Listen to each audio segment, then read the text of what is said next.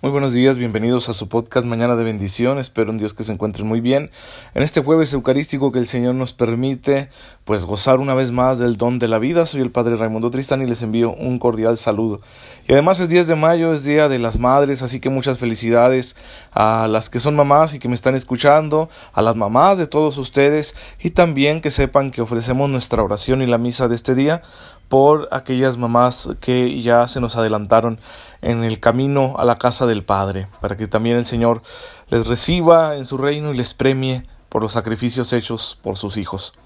Es un don muy grande tener una madre, es eh, reconocer cómo Dios nos concede venir al mundo a través de un acto de amor, de un sacrificio.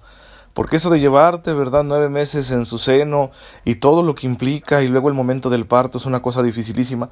Y además de ahí surge, surge este vínculo tan especial entre la madre y el hijo que no termina sino hasta que se termina la vida. Y entonces eh, mamá siempre estará preocupada, siempre va a sufrir, siempre estará con esa tensión, ¿no? De, de mis hijos, cómo están, qué están haciendo, serán felices, sí o no. Y bien, pues es una vida de mucha entrega. Y en México nuestras queridas mamás sacrifican mucho, mucho por sus hijos. Eh, la casa no andaría bien si no fuera por nuestras madres y no pocas veces, aunque ya seas un adulto, has tenido que acudir a tu madre, ¿no? A contarle tus problemas, a pedirle un consejo o un consuelo. Y, y, no pocas veces aparte la mamá está también trabajando y bueno, es una cosa bastante, bastante complicada y difícil, pero es, es una muestra de que el amor lo puede todo. El amor de una madre es una señal muy clara del amor de Dios. Y bien, pues tenemos un modelo de maternidad en la Santísima Virgen María, Madre de Jesucristo, nuestro Señor. Ella también eh, vivió esta tarea de ser madre y de una manera muy exigente. Primero porque no comprendía ni siquiera la forma en que se iba a convertir en madre. Y luego estar siempre pendiente de ese hijo suyo que pues ocupa un lugar central ¿no? en la historia del pueblo de Israel y para bien y para mal, porque desde niño no Herodes quería matarlo y etcétera, tuvieron que irse a Egipto, al regresar, ¿verdad? Con aquella situación tan misteriosa de Jesús que se queda en el templo de Jerusalén y está discutiendo ahí con los doctores de la ley.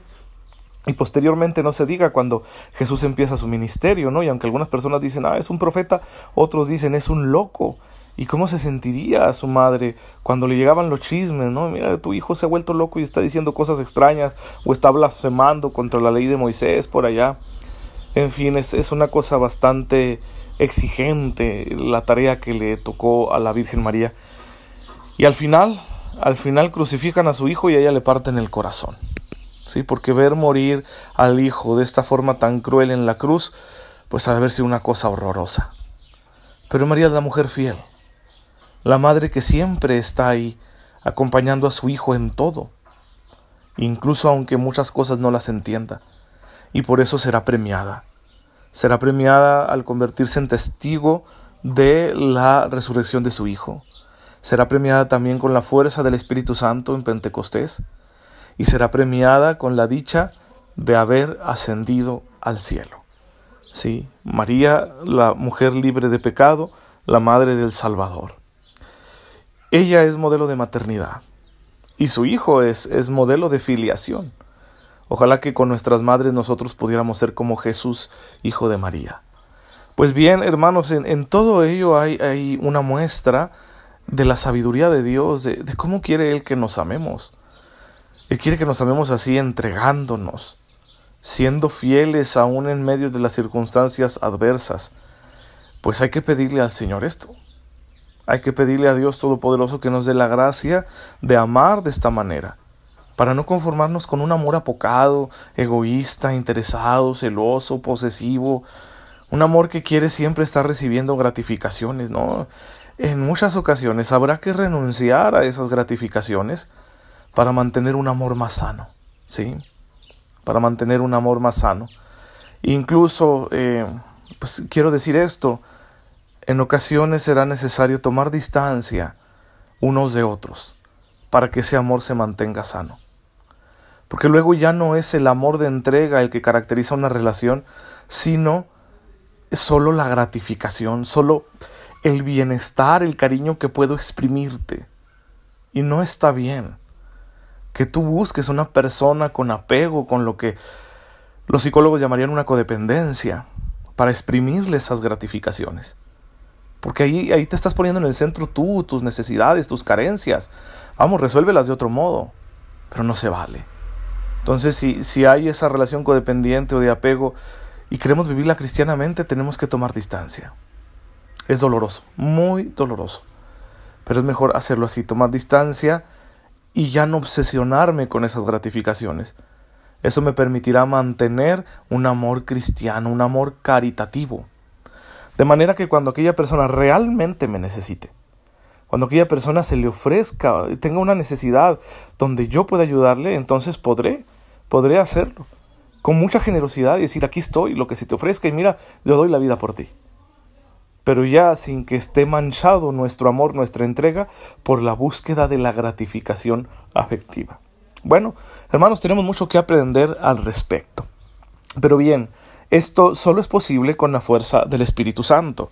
Y en nuestras catequesis, que estamos hablando de los sacramentos, ya terminamos de hablar del santo bautismo, pues vamos a hablar del siguiente sacramento, de estos tres sacramentos que, que se llaman de iniciación, que son el bautismo, la confirmación y la Eucaristía, pues vamos por el segundo, la confirmación, que es precisamente el sacramento del Espíritu Santo. En todos está presente el Espíritu Santo.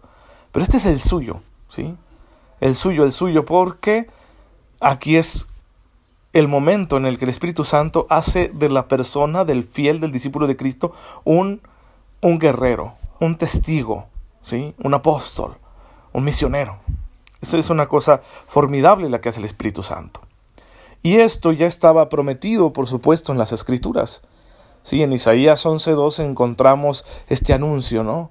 ¿sí? que sobre el Mesías reposará el espíritu de Yahvé.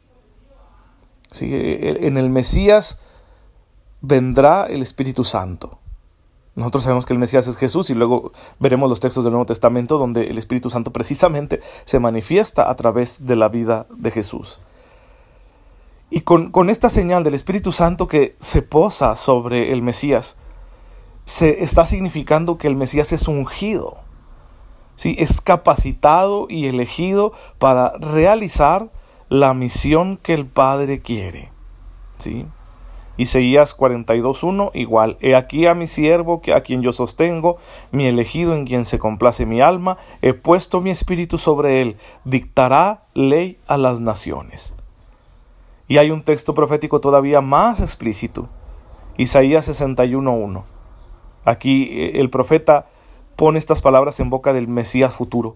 El Espíritu del Señor Yahvé está sobre mí, por cuanto me ha ungido Yahvé, a anunciar la buena nueva a los pobres, me ha enviado. Y que va a ser un texto bíblico que va a leer Jesús en la sinagoga de Sanaret, de, Nazaret, perdón, y eh, con ese texto bíblico que él lee, él dirá, hoy se está cumpliendo esta palabra, ¿no? O sea, yo soy el Mesías. Textos similares de esta efusión del Espíritu Santo, ya no sobre el Mesías, sino sobre todo el pueblo de Dios, encontramos, por ejemplo, en Ezequiel 36, 27, ¿sí? donde dice, infundiré mi espíritu en ustedes y haré que se conduzcan según mis preceptos. En Joel 3.2 también, hasta en los siervos y las siervas derramaré mi espíritu en aquellos días. Eh, los profetas están hablando de días futuros. Días futuros que se caracterizan por dos cosas. Primero, por la figura del Mesías, el siervo de Yahvé, el redentor de la humanidad, el enviado para consumar la obra de Dios. El Espíritu Santo capacita y elige a ese siervo de Yahvé para que realice su misión. Pero la misión que va a realizar va a ser forjar una nueva alianza, una alianza más firme y estable que la antigua alianza. La antigua alianza será solo figura, sombra de la nueva. Y con esta nueva alianza que el Mesías forja en el nombre de Yahvé, vendrá una efusión del Espíritu de Dios para todos los pueblos, para todas las personas, ¿sí? Y es de lo que también hablan los profetas, que el Espíritu de Dios va a colmar los corazones de todos, para que todos puedan vivir una relación plena con Dios, para que se supere ¿no? esa barrera que existe entre nuestra humanidad limitada y la trascendencia de Dios. Pero si el Espíritu de Dios nos llena, nos vivifica, nos transforma, entonces podremos tener una relación distinta con Dios. ¿Sí? Cruzaremos esa línea que nos separa para tener una relación de mucha mayor cercanía con el Señor Todopoderoso. Y claro, e, esta misma fuerza del Espíritu nos dará la capacidad de cumplir con los preceptos de la nueva alianza, de ser fieles a Dios con el nuevo pacto. Sí, y ya no pone pretexto, híjole, es que nos faltan fuerzas, es que no podemos, no, es que con la fuerza del Espíritu sí se puede se va a poder cumplir la voluntad de Dios, que en los profetas del Antiguo Testamento se caracteriza por observar la justicia y practicar la misericordia. Para que no, no creyeran los israelitas que bastaba para darle gloria a Dios el culto que se le daba a Yahvé en el templo. Sí, para que no pensaran los, los judíos que bastaba con los sacrificios. No, sino que había, hay que, hay que hacer más, hay que practicar la justicia y la misericordia los profetas recuerdan esto al pueblo de Israel, pero anuncian que para cumplir a la perfección esa justicia y esa misericordia, habrá que esperar la acción de Yahvé a través de su Mesías para que venga esta efusión del Espíritu Santo y el Espíritu Santo capacitará al pueblo para que puedan cumplir a la perfección esa justicia y esa misericordia que exigirá la nueva alianza. Es una cosa extraordinaria que se va a ir cumpliendo en Jesucristo nuestro Señor. El Nuevo Testamento, los Evangelios anuncian precisamente el cumplimiento de todas estas profecías. Hermanos, nosotros que, que podemos todavía escuchar la palabra de los profetas, que podemos meditarla cuando nos acercamos a las Escrituras, entendamos que somos los herederos de esas profecías. Y en nosotros se han cumplido esas promesas. Así que debemos estar muy contentos porque realmente el Señor ha mandado, ha enviado su Espíritu sobre todos los habitantes de la tierra. Así que tú y yo participamos del Espíritu Santo de manera muy directa, porque tenemos una fe explícita y porque hemos sido confirmados en ese Espíritu mediante la acción de la Iglesia. Y esto tiene que suscitar en nosotros una nueva forma de vivir, como el bautismo. Pero en el bautismo hablábamos de que, ok, nos convertimos en hijos de Dios. Nuestra relación con Dios va a ser ahora muy plena. Pero ahora, con esta efusión del Espíritu Santo que llega a nosotros a través de la confirmación, lo que tenemos es una capacitación. No simplemente para vivir como hijos de Dios, sino para ser apóstoles, para ser constructores de paz, para ser anunciadores del reino, para ser evangelizadores, para ser misioneros, guerreros de la fe, soldados de Cristo, testigos de su amor en medio del mundo. Es decir, ya no se trata de decir, qué bueno Señor me has hecho hijo tuyo, has perdonado mis pecados, sino ahora se trata de decir, y yo voy a anunciar esto. Y voy a llevar tu palabra a todas las naciones y voy a mostrar tu amor de todas las maneras que me sea posibles para que todos, Señor, te conozcan, te amen y te sirvan. De eso se trata, de ser nosotros colaboradores en la obra de la redención. Así que, pues ahí tienen ustedes esta misión que nos da el Espíritu Santo cuando se nos entrega el mismo en plenitud como don. Y en los episodios que vienen, pues vamos a seguir hablando de ello, por supuesto. Pero hoy vamos a terminar aquí nuestra catequesis y pues ya saben, miren, tienen la dicha de tener una mamá, disfrútenla, ¿sí? No hay mamá perfecta, pero es una bendición tenerla. Así que disfruten hoy el día de, de, las madres, consientan a sus madres, pasen tiempo con ellas, platiquen, crezca, que crezca esa relación y Dios los bendecirá doblemente, ¿sí?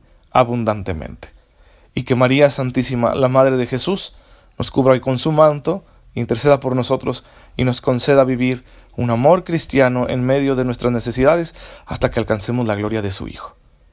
Padre, en esta mañana te bendecimos, porque además de todas las cosas que nos has concedido, nos has dado el don de tener una madre, y nos has entregado todavía más a la madre de tu Hijo. Ayúdanos, Señor, a disfrutar siempre de nuestras dos madres y a gozar en tu presencia todos los días de nuestra vida hasta que podamos ser plenamente hijos tuyos en tu reino. Por Jesucristo nuestro Señor. Amén. La bendición de Dios Todopoderoso, Padre, Hijo y Espíritu Santo, descienda sobre ustedes y los acompañe siempre. Nos vemos mañana, si Dios lo permite.